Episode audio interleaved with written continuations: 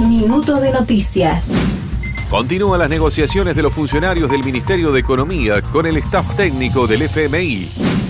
Cafiero afirmó que Clarín eligió mentir sobre el reconocimiento de la Unión Europea a la causa Malvinas. El secretario general de UPCN, Andrés Rodríguez, aseguró que el movimiento obrero, más allá de sus matices, apoya la fórmula presidencial de Unión por la Patria. Alertan sobre el riesgo extremo de incendios forestales en Córdoba por las condiciones meteorológicas.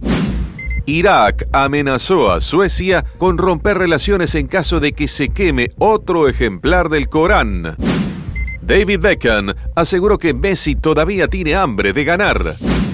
Argentina se mantiene al frente de la clasificación masculina de la FIFA. Más información en telam.com.ar y en nuestras redes.